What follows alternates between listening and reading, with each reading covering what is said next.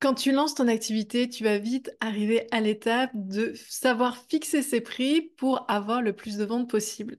Mais c'est un choix à ne pas prendre à la légère puisque tu vas te positionner et mettre une image de marque sur le long terme à travers ces prix.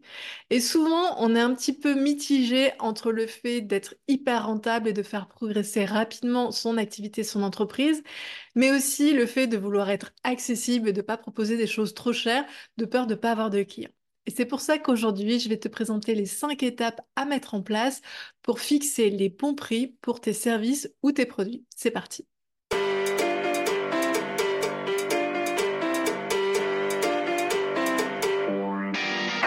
Si tu ne me connais pas encore, je suis Mylène, je suis consultante en marketing digital et je te partage chaque semaine des astuces et des conseils pour pouvoir trouver des clients, vendre en ligne et faire progresser ton entreprise grâce aux opportunités du web. Je t'invite d'ailleurs à t'abonner si ce n'est pas déjà fait. On est toutes plus ou moins partagées entre notre désir profond de faire évoluer l'humanité gratuitement et nos intentions secrètes de devenir millionnaire. En fait, quand tu fixes tes prix, il va falloir que tu trouves un juste milieu entre tout ça pour avoir une entreprise qui soit rentable et qui perdure dans le temps. Moi, quand j'ai de mes clientes en coaching, souvent, je me rends compte qu'elles n'ont aucune idée de leur seuil de rentabilité, c'est-à-dire du seuil à partir duquel elles ont payé leurs charges et elles vont pouvoir faire des bénéfices. Et ça, c'est quelque chose de très très important à prendre en compte quand tu entreprends et surtout quand tu débutes avec ton activité en ligne. Pour cela, tu vas devoir prendre en compte trois critères. Le premier, c'est tes coûts matériels, c'est-à-dire tes charges physiques ou numériques au quotidien. Moi, je sais que je paye des logiciels chaque mois. Tu peux avoir des bureaux, certains équipements qui sont spécifiques. Et en fait, tout ça, ça va constituer des petites dépenses qui, mis bout à bout, peuvent quand même être assez onéreuses. Et quoi qu'elles en soient, elles peuvent être récurrentes. Le deuxième point, ça va être le salaire. Déjà, toi, ton salaire, combien tu veux te payer? Et ensuite, si tu as une équipe, quels sont les salaires que tu vas devoir dégager de ton chiffre d'affaires? Et enfin, le troisième point, ça va être tes charges. Parce que mine de rien, ton chiffre d'affaires, il n'est pas uniquement que pour toi.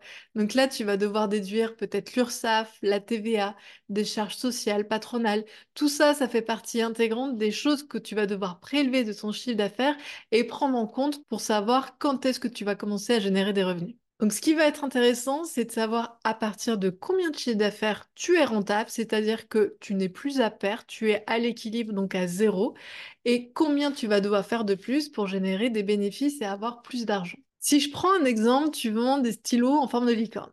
Tu as le coût de ton stylo, c'est-à-dire euh, ton fournisseur à combien il te vend ton stylo.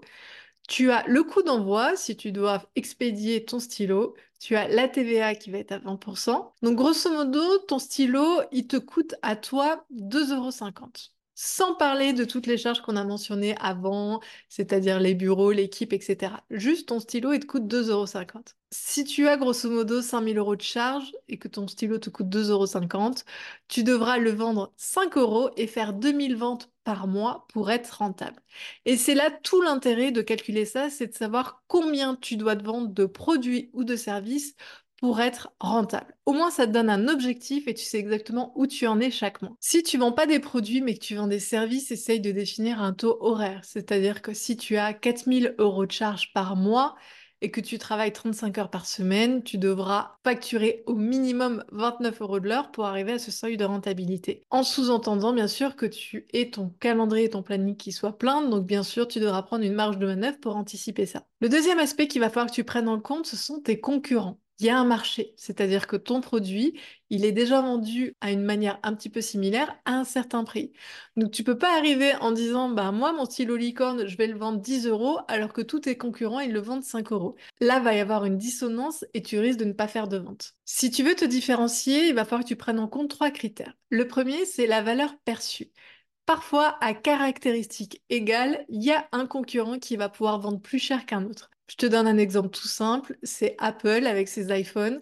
Les caractéristiques de ces iPhones sont quand même très très similaires à ses concurrents, voire même parfois leurs concurrents font des téléphones pliables avec des fonctionnalités de folie et pourtant iPhone et Apple sont toujours leaders parce que la valeur perçue est beaucoup plus forte. Ensuite, est-ce qu'il y a des caractéristiques dans ton produit qui peuvent te faire sortir du lot? Si tu vends des formations en ligne, peut-être que tu vends à côté des e-books, des coachings de groupe, des modules supplémentaires. Tout ça, ça va constituer une valeur ajoutée pour justifier un prix plus fort. Et enfin, quels sont les atouts de l'expérience client? Ça, c'est très important. Peut-être que tu as une super communauté dans un abonnement ou un membership et que du fait que les personnes vont adhérer et faire partie de cette communauté, c'est un argument de vente. Peut-être que tu as des garanties, tu as une promesse qui est très forte ou que tu proposes une plateforme qui génère une super expérience client. Tout ça, ce sont des éléments qui vont rentrer en compte dans la majoration de tes prix ou non. Troisième point à prendre en compte, c'est mettre en avant tes forces. Surtout si tu proposes des services, tu vas pouvoir te différencier par ta personnalité à travers plusieurs critères. Le premier, ça va être ton expérience. Peut-être que tu as une expérience de folie, tu as travaillé pour des grands groupes, des gros influenceurs, ou que toi-même tu as entrepris déjà un autre business et tu as une force de frappe vraiment importante. Ça, ça peut être un atout pour donner de la valeur à tes services. Le deuxième point, ça va être tes formations. Si tu es déjà formé sur un métier en particulier et que tu as capté plusieurs formations qui peuvent être complémentaires à ce que tu fais déjà, ça peut être un gros atout parce que tu pouvoir te spécialiser dans quelque chose. Je te donne un exemple, si tu es chef en cuisine et que tu es spécialisé dans la cuisine végane, ça c'est un atout et ça se paye parce qu'il n'y a pas beaucoup de chefs qui ont cette qualification, c'est très spécifique, il faut des connaissances et une expertise particulière, donc ça aura de la valeur par la suite. Pareil si tu es photographe spécialisé dans les photographies de mariage, parce que tu as une technicité qui est propre à ce format. Autre point, ça va être ta notoriété. Alors, je dis toujours, la notoriété, c'est pas forcément gage de qualité, puisque tu as des personnes qui sont très influentes sur les réseaux et qui sont pas forcément très qualitatives, mais c'est quand même quelque chose qui va te permettre de vendre plus facilement tes produits, mais aussi de les vendre plus cher. Actuellement, tu as par exemple Alex Hormozy, qui est un des mastodontes du marketing en ligne aux US, qui vend très peu de coaching, mais qui vend ses coachings à partir de 1 million d'euros de l'heure. C'est pour dire à quel point la notoriété peut te donner une force de frappe. Tu as d'autres influenceurs français qui font des conférences pour 25 000 euros de l'heure. Tout ça pour dire que ta notoriété, elle a aussi du poids et elle peut justifier un prix qui est très élevé, dans le sens où tu vas être très demandé et où ton intervention va avoir une forte valeur ajoutée. Et ensuite, ce qui peut justifier aussi tes prix, c'est la transformation que tu proposes. Si tu as plein de retours clients ultra positifs pour qui tu as changé leur vie, qui t'ont fait des vidéos, des écrits et qui partagent autour d'eux bah, leur expérience avec toi, bien sûr, ça va générer beaucoup plus de monde, ça va faire de fortes recommandations et ça va créer une vraie adhésion autour de tes services. Donc là aussi, la preuve sociale, ça va être un outil très puissant pour pouvoir justifier des prix plus forts. Une fois que tu as un petit peu grosso modo compris quel va être le prix que tu vas devoir aborder, il va aussi falloir que tu prennes en compte un côté beaucoup plus subjectif du marketing, c'est-à-dire l'humain. L'humain, il a des biais cognitifs qui font que à prix égal, suivant comment tu vas le présenter, ils vont acheter ou non. Et donc ça, il va falloir bien que tu le comprennes et que tu le cernes pour savoir quelle stratégie de prix tu vas devoir adopter. Première stratégie, tu as ce qu'on appelle la règle des 9. On l'a tous vu, on te propose un prix à 9,90€, 99,99€ et on va pas mettre 100 euros parce que psychologiquement, mettre cette règle des 9 va faire une perception du prix qui va être moins élevée. On va pas passer le cap des 100 euros, même si on est à 0,01 centime. Et pourtant, ça va jouer dans notre inconscient. Donc ça, ça peut être utile pour donner une perception de produit moins cher sans pour autant rogner sur tes prix. À l'inverse, si tu veux donner une perception de prix un peu plus premium, tu vas mettre un prix rond. Là, tu vas complètement assumer, tu vas mettre 1000 euros, 1500 euros, 2000 euros. Et là, ça va te donner vraiment l'idée que tu assumes tes prix parce que tu assumes la qualité de ce que tu proposes et donc tu es complètement OK à proposer des prix un peu plus élevés. Ça, c'est une stratégie qui est beaucoup utilisée par les marques de luxe, euh, Louis Vuitton, Chanel, Prada, etc. Ils vont rarement mettre la règle des neufs, mais ils vont plutôt mettre un prix direct. Et plus c'est cher, plus tu vas voir que le prix, il est direct. Euh, les jets privés, les voitures un petit peu haut de gamme, etc., on n'est pas du tout sur une stratégie de 0,90 centimes, mais plutôt sur OK, tu vas payer le prix fort, mais tu vas avoir de la qualité. Il y a presque finalement une fierté à acheter aussi fort sur des produits comme ça. Ensuite, tu as les prix barrés. Alors, les prix barrés, c'est un peu tricky. C'est-à-dire que par exemple, quand tu vas faire les soldes, que tu vois une paire de bottes à 50%, tu dis OK, c'est l'affaire du siècle, je vais l'acheter. Sauf que tu l'aurais jamais acheté au prix où elle est actuellement parce que le prix déjà te semble trop cher. En fait, des fois, le fait de se dire c'est une super affaire, c'est à 20%, 50%, etc. Il y a ce sentiment d'urgence, d'exclusivité, de chance, et donc tu vas plus te précipiter sur l'achat de ce produit, alors qu'en temps normal, s'il avait directement été à moins 50% sans être spécifié que c'était à moins 50%, tu l'aurais pas acheté. En fait, avec ce système de solde, Le consommateur est moins enclin à réfléchir parce qu'il est plus à la recherche de bonnes affaires sans forcément évaluer la justesse du prix ou non. Donc ça, fais-le bien sûr si c'est quelque chose que tu veux mettre en avant, mais si ton prix est vraiment en solde. C'est-à-dire que c'est possible de faire des périodes de lancement où tu fais une super promotion sur ton produit.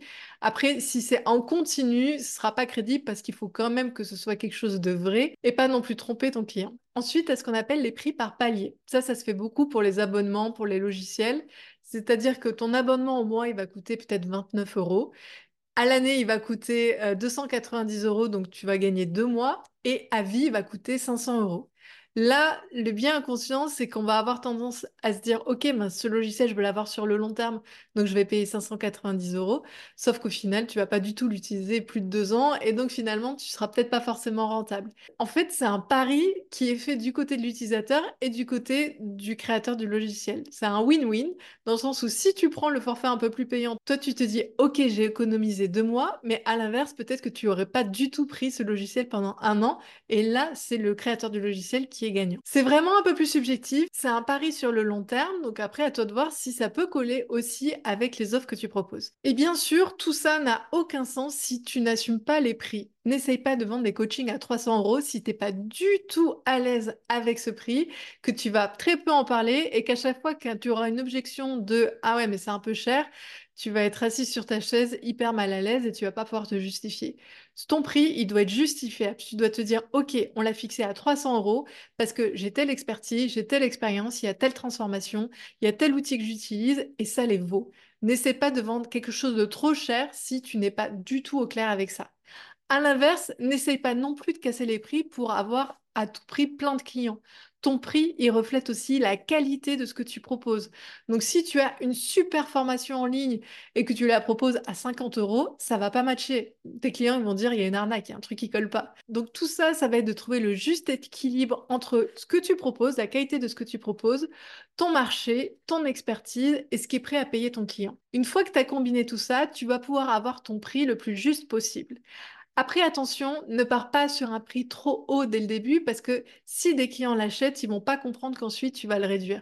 Et c'est peut-être au début de partir sur un prix à tout petit peu plus bas et puis au fur et à mesure, tu vas l'augmenter au fur et à mesure de ton expérience, de retours clients et de ton expertise. Ça aussi, c'est une possibilité. Sinon, tu vas devoir faire des offres promotionnelles un peu plus régulièrement et les clients qui te suivent depuis longtemps, ils vont attendre ces offres promotionnelles pour acheter. Donc, ce qui fait que tu vas avoir une dissonance dans la continuité de tes revenus. En tout cas, si tu veux en savoir plus et si tu as besoin d'aide pour fixer tes prix, je propose des séances de consulting d'une heure. Donc, tu as le lien en description. Et comme ça, on peut discuter ensemble pour que je puisse t'aider et t'accompagner dans la définition du prix le plus juste qui sera pour tes offres. Bien sûr, si tu as des questions, n'hésite pas à me les poser sur mes réseaux. Tu as les liens de tous mes réseaux Instagram, YouTube, Facebook, LinkedIn en commentaire. Si cet épisode t'a plu, je t'invite à mettre 5 étoiles pour m'aider à le faire connaître et à le diffuser auprès de toutes les femmes entrepreneurs que ça pourrait aider. Et puis je te retrouve la semaine prochaine pour un nouvel épisode de Uplift Woman.